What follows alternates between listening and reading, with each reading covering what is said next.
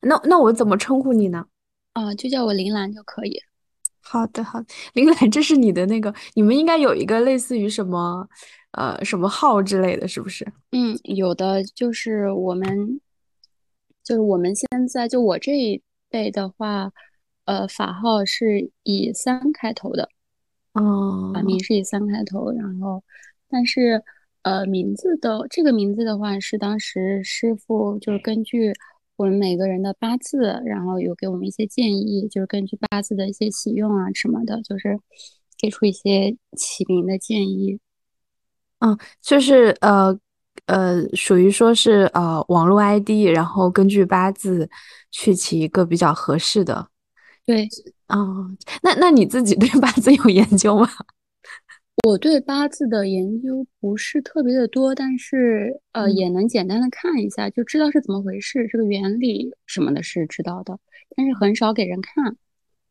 嗯，他们有说是呃，就是给人看的话，就无论是对这个看的人，还是对被看的人，其实他都有一种损耗，有这样的一个说法。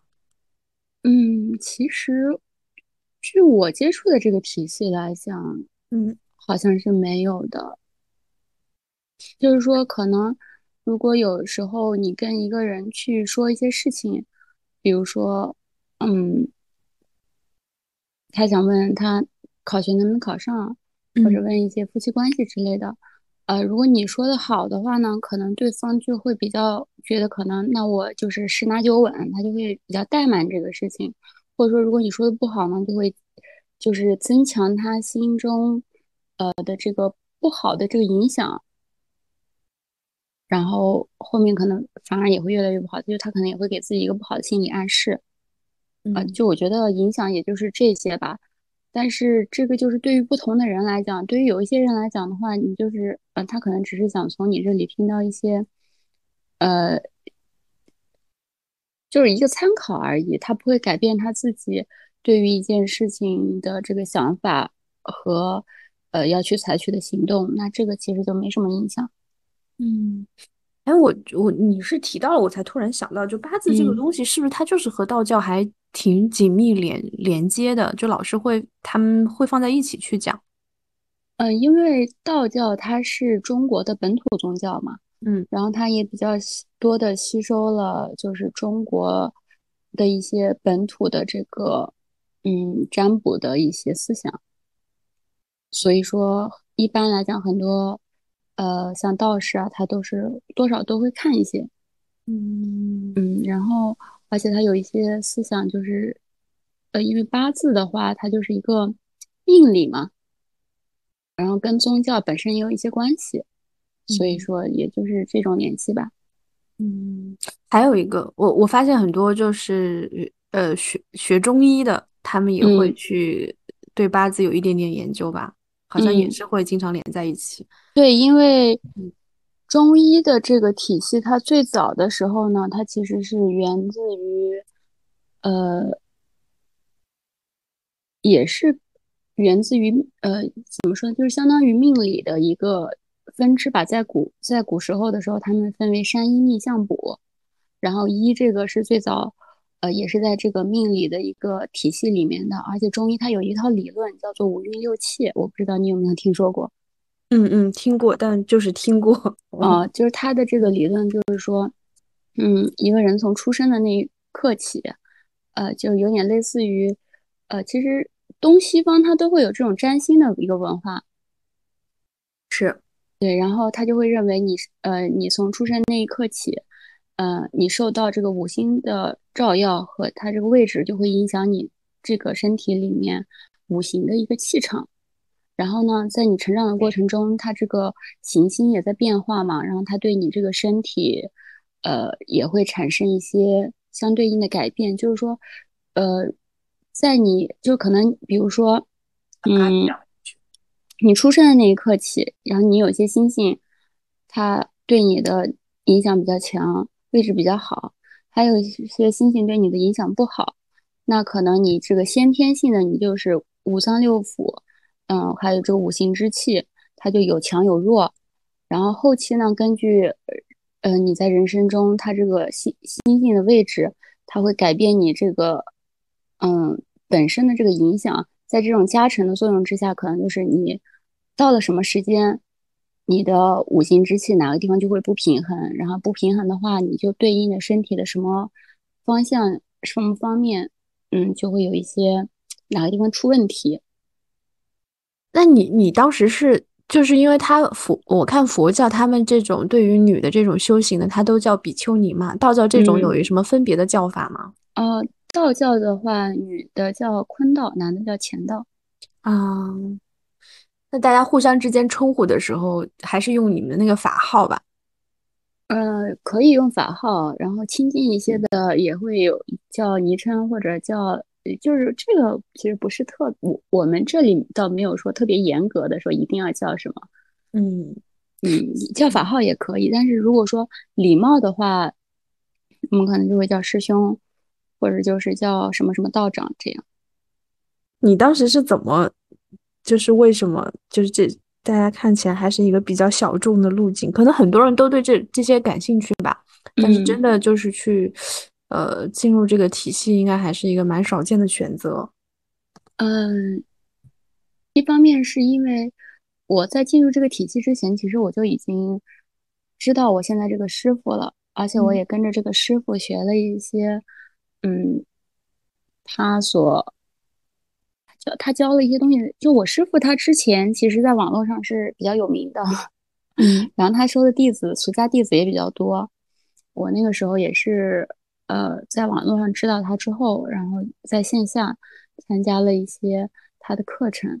后来呢，是我之前是在北京发生了一些事情，就是我就当时不想要在北京待了，嗯，然后呢，当时呃师傅很早之前他就看我的，就我师傅他是有一个自己的占卜体系的，呃，是根据大六壬还有一些天干地支去总。呃，是，就是有不同的，包括还有星座，他自己做了一个占卜的体系，然后可以看一些事情。就上像线下上课的时候，也给我们每个人看过一些命盘，然后他就说我的这个就比较适合共生。当时他也这样说了一嘴，就是说我需要有一个，嗯，和一个就能去找一个能量比较强的，呃，这样的一个人，或者说是神灵。然后才能够滋养我的这个 人生，所以后来呢，我当时离开北京之后，我就觉得，呃，师傅这里环境也挺好的，而且也对这个当时也挺感兴趣的，所以就来这里了。嗯，那它实际上和就是各方面和俗家弟子的区别有什么呢？嗯，这个的话，你指的是哪方面的区别？就是如果道士的话，他就是要住庙嘛。嗯，就是平时要参加一些，比如说早晚课，然后更多的还是在宗教这方面，就是呃供奉神灵的多一些吧。嗯，呃，约束上呢，就是比如说，因为嗯，可能就是俗家弟子，他是只要去怎么说呢？我理解就是只要你你对这个东西感兴趣，然后你跟他一起学习就算了，还是说？就他跟这个道道士会有什么？就除了你住在那里之外，你自己要没有有没有一些你必须去遵守的东西？啊，需要遵守的东西，他会，呃，就有些人他可能会觉得道士是不是能不能结婚？对，嗯，是不是必须吃素？对，诸如此类。嗯，主嗯这种的话，就是道教的话，它分为两个体系，两个流派吧。目前就是比较，呃。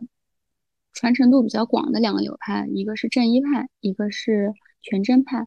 全真派在早期的时候是说，就是他们是清修是比较严格的，不能不能吃荤腥，然后不能结婚。然后正一派的话，它更多的是一种，嗯，这种就是全真派叫。就是属于出家的这一种正一派，他其实严格的来讲，他只是住庙，但不算出家。就是说，如果你想结婚的话，也是可以的。然后至于饮食这方面的话，一般来讲，就是他会有一些特殊的日子不能吃，不能吃荤腥，比如说有法事的时候，或者说是呃，比如说雷斋月，然后他也尽量提倡就是不要吃荤腥。那这方面俗家弟子应该就更更更更加的宽松了吧？俗家弟子的话，其实相对起来，相对来讲的话，你在家修行嘛，是完全看你个人的一个发心。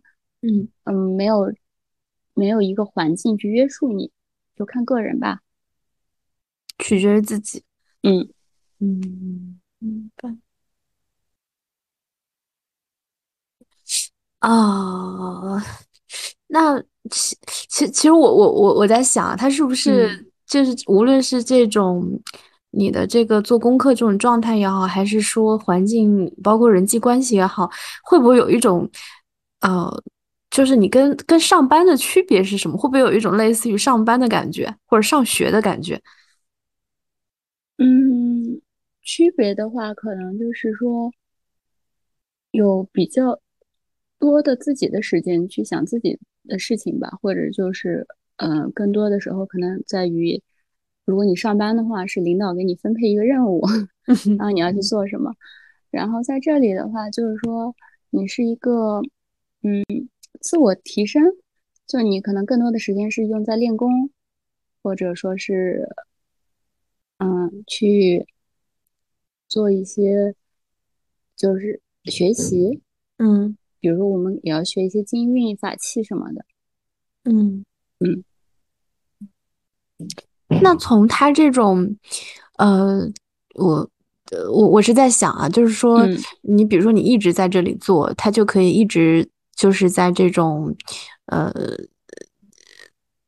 他会呃怎么讲呢？就是因为大家如果是你，你如果你是在工作啊，然后你可能比如说我现在在工作，然后之后升职加薪，然后之后我有退休，我有养老金这样一一一个一个这样的体系。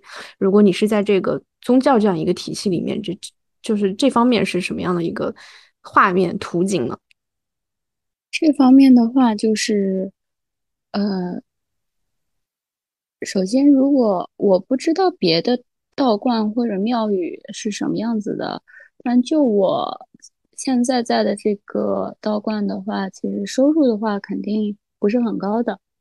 嗯，因为开各项开支也很大，然后嗯，有一些还有一些基础建设，比如说修庙呀什么的，嗯，收入不是很高。但是如果说你自己想要去呃做一些什么的话，或者你有什么别的想法的话，嗯，你也可以和师傅去提，他也会尽量的去，嗯，想办法满足你吧。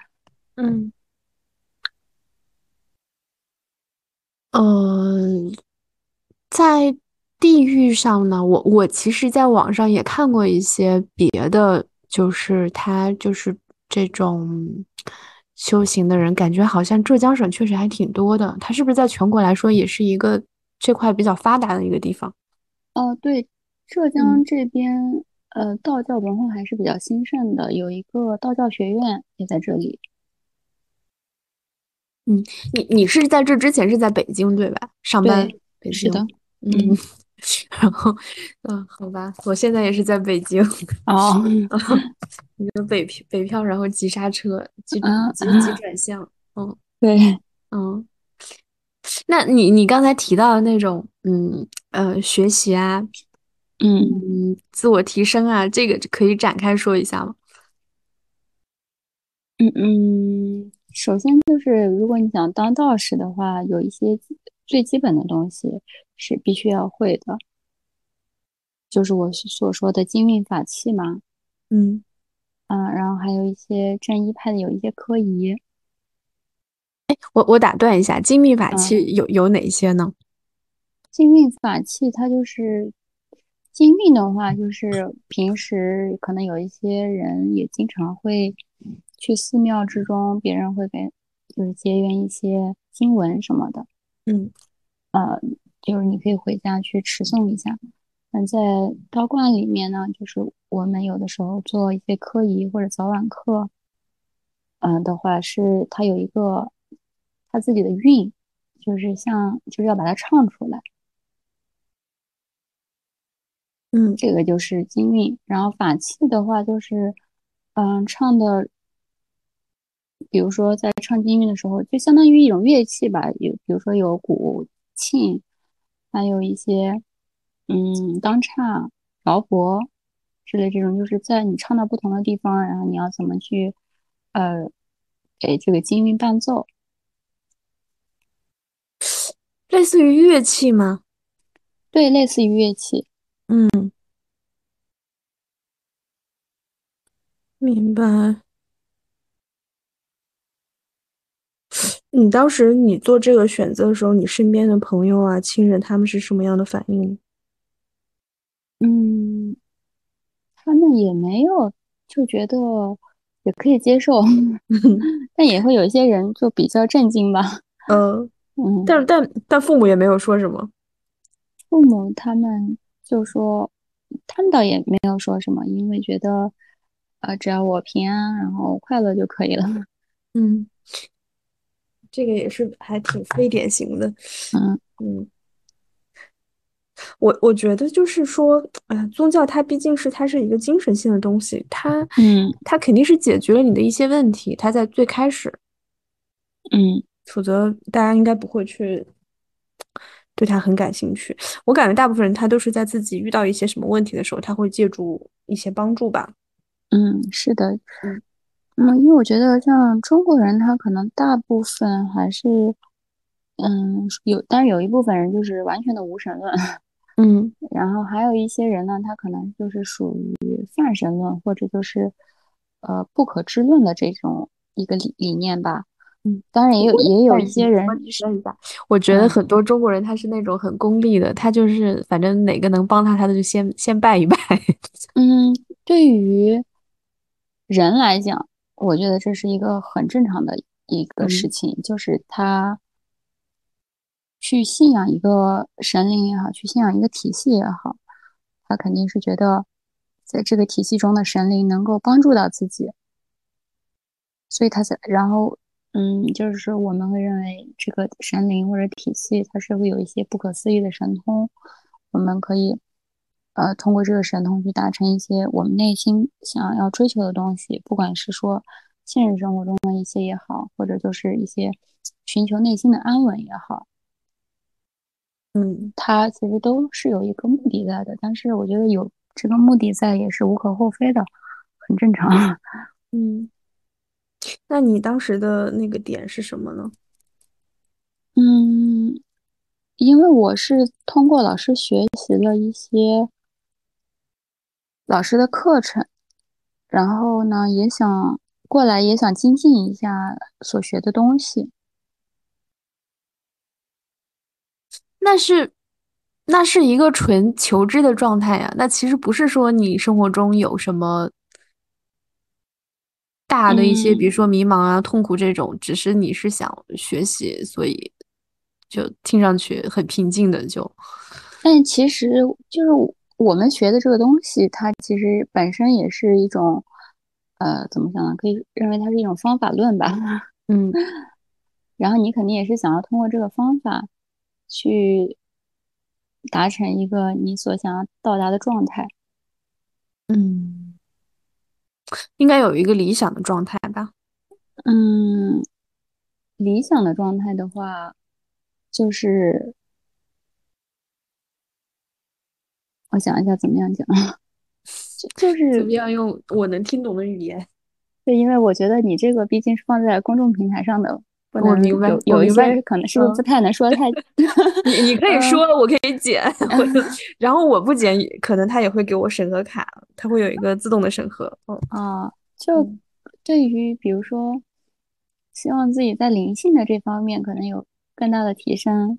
嗯，哎，灵性其实这个东西还挺火的，大家都在讲灵性，就不就就是很很多人都在讲，然后也有一些国外那种。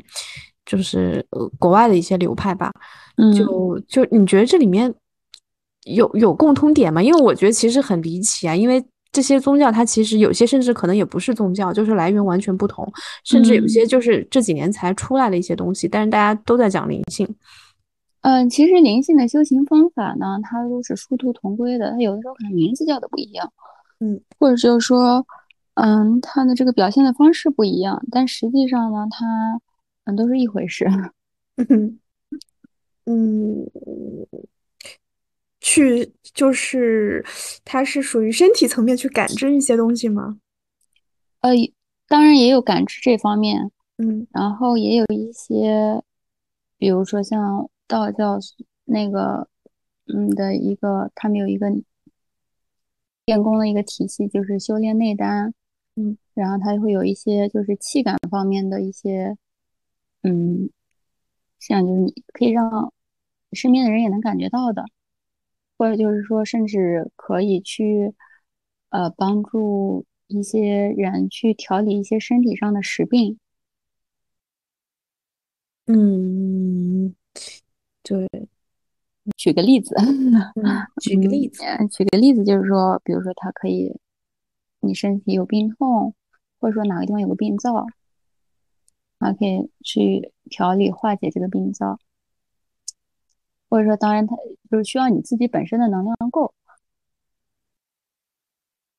然后我们，所以我们平时练功也也，然后也就会，嗯，也练的就是自己本身的这个能量吧。因为平时也会也会有一些动功和静功的练习。动功是什么呢？动功的话，你可以，嗯，比如说像是印度那边，就现在的瑜伽很多其实都是一种在健身房里面，呃，大家作为一种锻炼去做。但实际上呢，瑜伽在最开始的时候，就在印度那边，很早以前，他们也是作为一种功法去练习的。就瑜伽就算是一种动功，那当然就是道教的动功，它还是有它自己的，嗯，就是自己的一种形式。比如说像是他们有一些道观会修炼一些，呃，太极，啊，或者说是，嗯，易筋经之类这种吧。我易易筋经，我我我一直以为易筋经只是它只是存在于小说历史里头是吗？历史的记载中，所以现在其实它没有，它没有小那个小说或者电视剧里说的那嗯么玄幻神奇，它更多的就是一种，呃，舒展一下身体，然后通一下身体的经，在你舒展的过程中呢，你可以通一下身体的经脉。嗯嗯，那它形式上是类似于太极那种比较舒缓的吗？还是说对它呃练功的这种，就是不管东西方吧，它都不是那种很激烈的运动。嗯 都是嗯，偏偏啊？对，其实瑜伽也合配合不激烈，嗯配合呼吸，然后去让你的身体调整调理你的身体到一个更自然平衡的状态。嗯。哎，我听你声音就特别符合我对道士的刻板印象，是是是，只是你这样，还是说大家都这样呢？嗯，就比较慢条斯理的，比较平静，大家都比较平静。大家都这样。这这是说，呃，修行以后这样，还是说其实也是一个选相互的选择呢？可能因为生活就是在道观的生活，相对来讲，它就是一个比较清静的生活。你在这种生活中生活的久了，嗯，慢慢的就比较平静了。哦，嗯，也有这个原因吧。嗯，那那还是有一个变化，就之前可能还有一些波动，然后通过修行它调整了状态。嗯，通过修行确实可以调整一部分状态，但这个呢也因人而异，就是说看你自己。我们会讲，他你，呃，你一个人，你有你的元神，然后也有你自己个人的一个意识，然后你自己这个个人意识越强的话，你可能你那个元神的意识就会，你也可以理解为潜意识吧，你这个潜意识就越难表达出来。然后当你这个个人的主意识放得很低的时候，然后你就说你的潜意识、你的元神才能更大的发挥它的作用，去指点你应该想要去做什么。你你刚才讲到，就是说中国人就是有神论、无神论这块，但不知道为什么，其实我一直觉得，嗯，佛教也好，还是说道教也好，其实我我我觉得，我不知道这样讲会不会有点亵渎的感觉，但是我觉得就是在在普通人的想法里面，可能道教它它有神和没神，它好像不是特别强调那个神是否存在。嗯，其实，在我们的体系之中呢，你可以认为它存在，但是嗯，你说如果你特别的相信它就是存在的，这个时候你就难免会过于的迷信。对，因为我们师傅也会跟我们说，你们要有信仰，但是不要迷信。然后这这个之之间的区别是什么？就是，说，如果说你有信仰的话呢，我们你可以把这个各个神灵，它理解成为一种能量场的集合，或者说是一种意志。然后，如果你想要亲近这种意志的话呢，你就会对自己的行为做出一些标准，或者说你就就会去要求自己去做什么，才能够亲近这种意志。那如果说你是只是迷信的话，你就觉得，嗯，这个神灵在这里，我只要每天的虔诚的向他祷告祈请，他就能够达到我内心的一些呃想法，但我什么都不做，这个就是有点迷信了。或者就是你把生活中任何的巧合、任何的遇到的一些事情，你都归结于神灵或者鬼神，这也是一种迷信。嗯，大概大概明白你的意思。嗯，嗯你说的后者其实可能就是我刚才说的很多大家在。其实我我感觉中国人这种宗教信仰还是挺特别的，就跟就是国外那些人的状态不太一样，就嗯。是他们，嗯，其实在，其实，在国外都有这种宗教和宗教联系密切的一些比较惨烈的一些事件，包括政治上的斗争，然后包括战争之类嗯，的，对，包因为括包括现在也有，哦，是的，宗教它因为还是人去发展的嘛，然后如果它跟一些权利或者是嗯，就是联系起来的话，那很多人还是会用它去更多的去控制人心，追求更多的权利。这嗯个在很多的宗教史上确实都是这样子的。嗯。但我我我我对中国很多中国人他们这种对宗教的感觉，真的就是，就你能给我带来好处，我就来信一信。但你要让我为他头破 血流，就搞嗯成那么夸张。因为其实我看他们国外那种传就是传教士啊什么的，真的是自己嗯，过得很辛苦，然后然后这中间有很多嗯很多别的东西吧，但是不太一样，氛围还是不太一样，这种宗教氛围。嗯呃，因为它不同的宗教呢，它它在戒律上面和一些呃，主要就是戒律上面吧，它对于教，我们可以说教徒对吧？嗯，它对于教徒的要求是不一样的。比如说有一些戒律呢，有一些宗教呢，它就是一神论，就是说只有一个。我我只就是我这个世间只有一个神灵，然后这个世界也就是这些这个神灵所创造的，然后我们必须虔诚的、无私的去供奉他、信仰他。嗯还有一些宗教呢，它可能更多的就是，嗯，它并不强调这个世界的造世主是谁，它只是寻求一种，呃，我个人和这个宇宙之间的一种关系的和谐。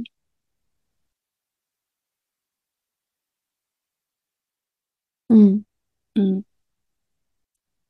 包括其实就像是佛教，嗯，佛教里面它其实也没有说提到有什么造世主之类的这种说法。对，嗯，他也更多的就是认为这个世界是一种是由因果组成的，就是说人的呃一些就是每一个人他自己的这种呃五感，然后和意识共同的组成了这个世界。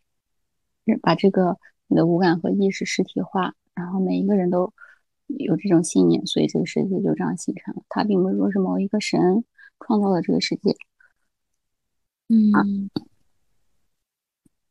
据我所知，好像是这样。因为我其实对佛教的这些经典只是看了解过一点，他们没有特别的。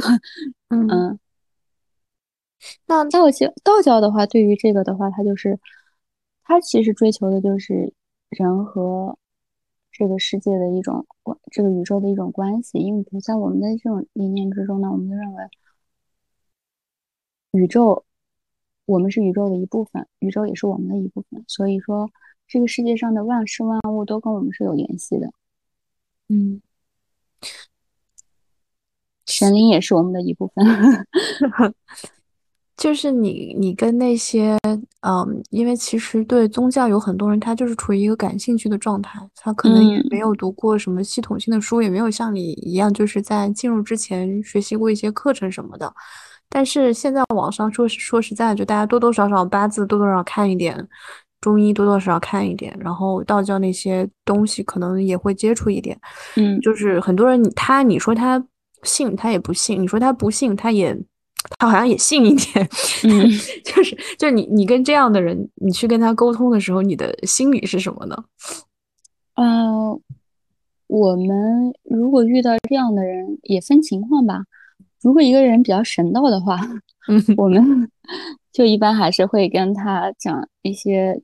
尽量让他不要那么神道的一些话，比如说有一些人，但是也要看他遇到什么事情。比如说有一些曾经有遇到过有的人，那他经历过这件事情之后，他就会比较相信这个这些都是真实存在的。但对于大多数人，他处于一种半信半疑的状态。一方面就是，呃，他可能在一些典籍或者说是宣那个。大家就是因为也经常会在网上看到一些这种，啊，他可能就会觉得那可能是有的，因为别人都说有，但自己确实又没有经历过，所以他就处于一种半信半疑的状态。嗯，你刚才说的那种过于神道，是指就是他是不是就类似于你前面说的那种，他把所有的巧合都去做这样的？归因，对啊，比如说，不管做一个什么事情，都想找人占卜算一下，或者就是，嗯，总是觉得，嗯，也就是身上沾了什么东西。但这个有的人确实可能是有的啊，嗯，但有一些人他可能就是对他的影响没有远远没有到他能够感觉到的那种状态里。那可能有人跟他讲说你跟了什么东西，他也会就是。有很强烈的这种感觉，一方面是他可能他这个想的多了，他就很容易跟一些外在的一些能量去同频，所以会感知到的更深。呃，另外一方面，其实呃也有一些自己个人的一些想象在。你你现在是就是开始这这段生活时间有多久了？嗯，有一年左右吧。一年左右下来，和当初的想法有什么变化吗？嗯，其实对于我来讲，我倒觉得变化不是太大。就是在这种环境里面，可能有的时候习惯了，然后呃，确实世俗的欲望会少一点。嗯嗯，那很难呀。就是我我我自己觉得啊，其实大部分痛苦都来自于世世俗欲望很多。当然，这个世俗欲望不是贬义词啊，有就是一个中性词。就你想要的东西很多，所以你就会痛苦啊、迷茫啊什么的。就现代人就是这样嘛，嗯。但你能让这些东西收回去，我觉得还是挺难的。主要是我觉得跟环境有关系吧。就是如果你像是你在呃北京、上海这样比较繁华的地方。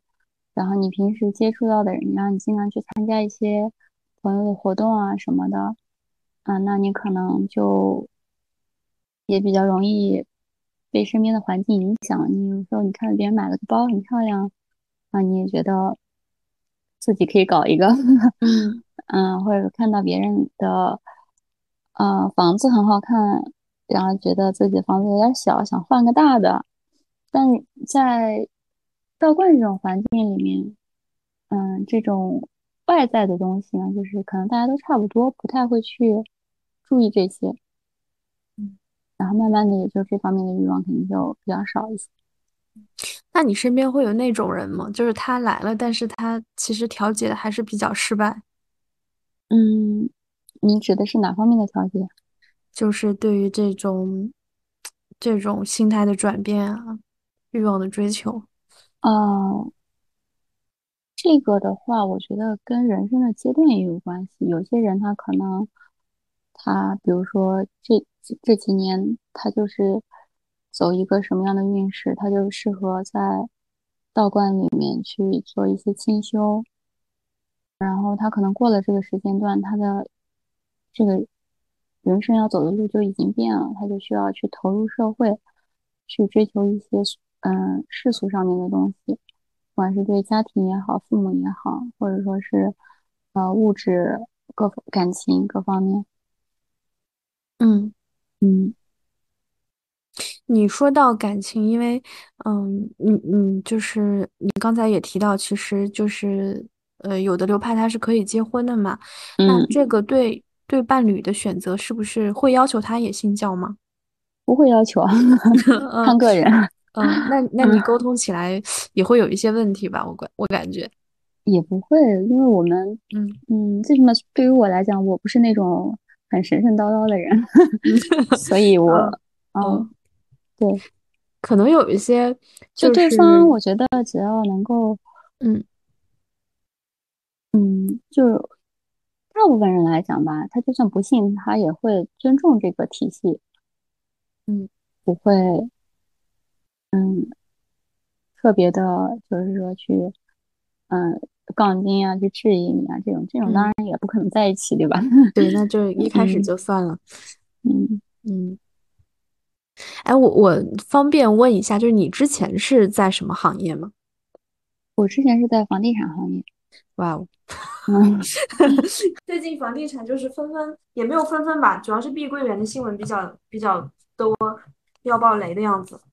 哦，嗯，最近倒是没有太关注这个方面，也也不需要关注了。嗯。但但但是你总要去，嗯，总要关注一些东西。那你现在关注什么？就除了宗教以外的？你感兴趣的？除了宗教以外，关注嗯，养生，然后嗯嗯，还有一些嗯，好像也就没有太多了。我们的日常的话，就是比如说我们会早晨起来去练功站桩，嗯，然后早晚课，还有一些就是调息的一些功法。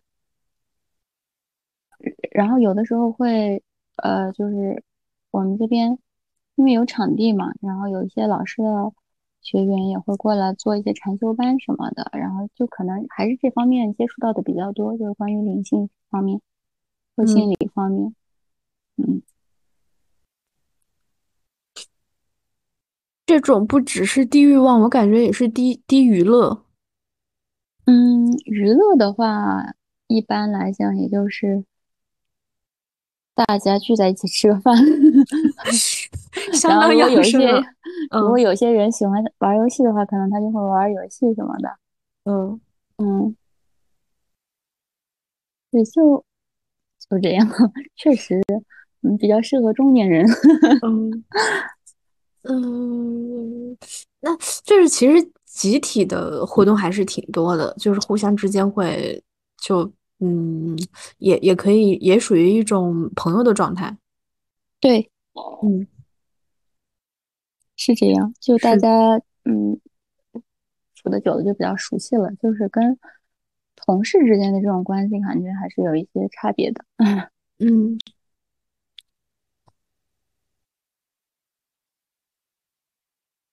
我感觉确实是有门槛的。就是可能像你像像你说的哈，就是你进去那个环境以后，你会比较容易放下一些事情，但是让人进入那个环境本身就就很难，很多人他就不会进去，嗯，他一开始他就会觉得要割舍很多。需要一些契机吧，我觉得。嗯嗯，但是有一些，因为我在嗯网上也看到有一些人，他就好像对这个比较感兴趣，所以他想当一个道士，但是呢，可能跟一些人想象之中的道士生活也是不一样的。嗯，我这个也不不一定具有样本性，就是我自己接触的身边的人，大家大部分都是属于一个很焦虑啊、疲劳啊、精精神上的疲劳，我指疲劳啊、痛苦、迷茫这种状态，尤其是在这种北京这种地方，嗯，就就很普通，你不用问，几乎一问大家都差不多。你说谁天天开开心心的，不太不太见到这种人，就只要你工作了以后啊，上学还是可以开心的，嗯，对。对，所以你之后呢？之后之后会，你觉得可能有可能会发生一些变化吗？嗯，可能会有，但是这个变化我并没有说去做一个计划，比如说在这里待多久，然后达成了一个什么样的成就，又会离开这里。目前是没有这种想法的，就是说等这个变，就自然而然的等这个变化，如果有了的话。到时候再做出一些决断，如果没有的话，嗯，就再说，再说。对，没有说一定要做什么。目前的状态是这样。嗯，对，对，非常的，对，从头到尾都非常符合我的想象。就你，你整个的状态都非常符合我的想象，就是想象中道士的样子。嗯 嗯，你你当时最早接触到你的师傅是怎么怎么接触到的？就是网上看到他有一些他的一些一些动态。呃，其实我还不是通过他本人看到的，是他的一些学员发了一些东西，然后然后看到。但当时老师确实也呃，师傅确实也比较。挺有名气的，算是，但他现在已经不做这些了，嗯，也是因为一些现政策收紧了嘛，嗯，所以他个人也不在网上发什么东西了，嗯，但当时还应该还算比较，相对来比现在来讲应该算比较活跃了，嗯。嗯，然后后来我就关注了老师，关注了那个时候叫老师，现在叫师傅，嗯，他现在也是你的师傅，对。我们这边基本都是老师的弟子，嗯，那那其实他，嗯，那后面应他应该就是呃，属于一代一代的吧？就接下来也可以去向下去再收弟子，嗯，可以的。但是对最起码对于我来讲，我觉得我还没有到可以带弟子的那个 水平。嗯，对，嗯，这个这个有。明确的划分吗？还是说你自己评估一下？呃，如果说是对于在宗教这方面的话，我觉得可能我还欠一些吧。嗯，我我的意思是之前老师之前师傅带我们带学员的时候呢，他就是比如说带你去到一个什么样的状态里面，如果你进不去的话，他会在你背后一直念咒，直到念到你进去为止。嗯。或者是说，因为师傅他确实有一些，嗯，可以在弟子面前就是让展示。怎么说呢？你如果说神通的话，可能这个词也不是特别好。嗯，因为但我我因为师傅嗯，对，因为师傅他其实比较排斥神通这方面，但是他确实他自己是有一些可以展示出来的东西，但是他不希望我们去追求这个。嗯嗯。他希望你追求什么呢？他就希望我们好好练功。哎哎，但是但练功不就是追求一个更更神通的状态吗？练功其实他不是追求神通，神通就是说你你达到了你能量够的时候，可能有些东西自然而然的就出现了。嗯，在练功是就像师傅说的，就是他对于刚认识他的学员。就是有很多学员会问，到底有没有神仙，有没有鬼神？那师傅就会说，在你们这个阶段，如果问的话，就告告诉他们，就说没有。因为为什么？就是说你在一个什么样的阶段，你要选择一个什么样的世界观，嗯，你就选择一个对你现在的这个环境和阶段对你最有利的就可以。而且他所说的一些。神灵存不存在，他理解的神灵可能跟我们理解的神灵也不是一回事啊。嗯，嗯，那练功它的目的是什么呢？练功的话，它就是，嗯，其实所有的，包括佛教或者是道教，它练功的目的其实都是一样的，我认为是一样的，就是嗯让你的一个意识能够提升到一个更高维的状态，然后你也能够跟一些高维的频率和能量保持一个连通的状态。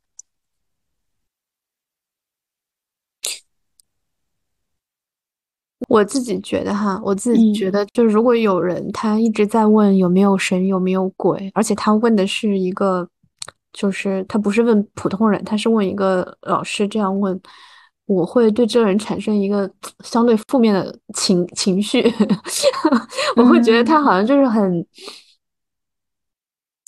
很着急，师傅他是一个比较嗯。平和的人，呃，他他我是反正我是没有见过他嗯。说是嗯不喜欢某一个人，或者是对一个人有意见这种，我嗯。我是没有见过的。他嗯，可能对有一些人做出来的一些事情，觉得这样做不太妥当，但是呢，如果你要坚持这么做的话呢，那就做，嗯，就是对于他来讲，就是嗯，那就反正我提提醒过你了，嗯嗯。嗯，这个是他是这样吗？还是说其他老师也会有这种感觉？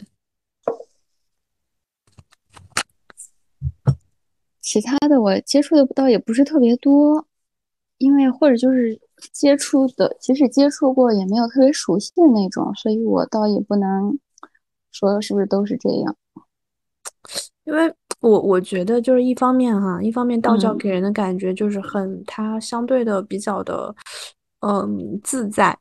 然后另外一方面，宗教它毕竟还是有一些约束在的，就是这两嗯种东西，就像你的，就像你的师傅，他可能一方面觉得你这样不妥当，但其实你要去做，他也不会硬去管你。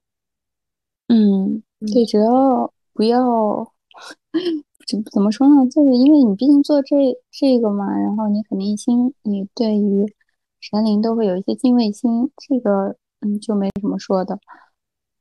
呃，除此以外呢，你只要不要做一些什么有违违法，违法 然后。或者就是对于社会舆情上面有一些什么不好的影响的，嗯他基本都不太会干涉。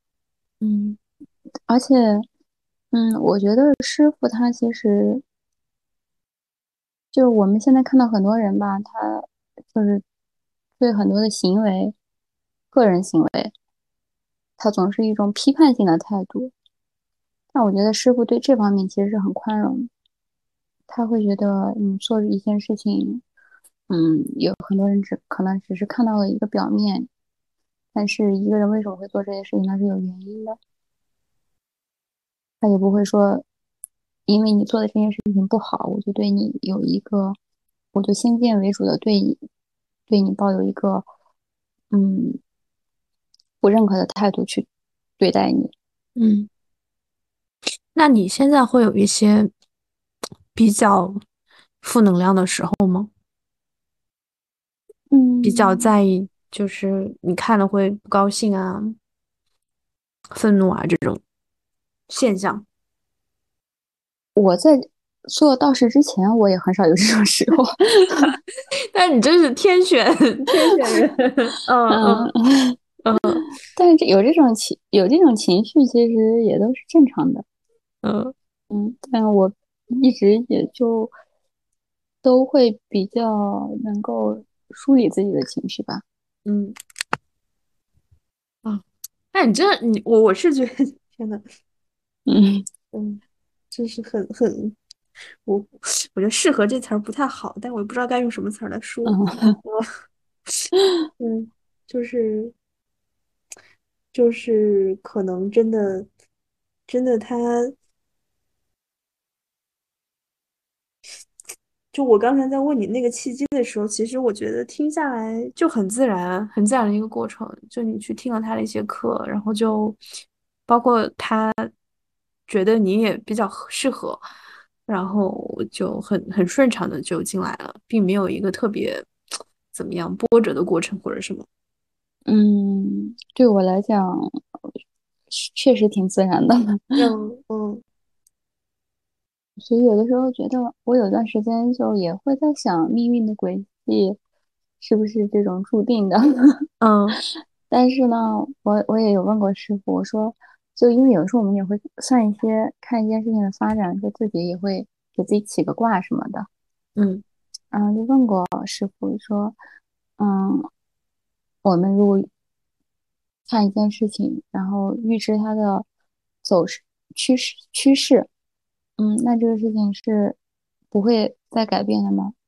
然后师傅当时跟我说，没有什么事情是不能改变的。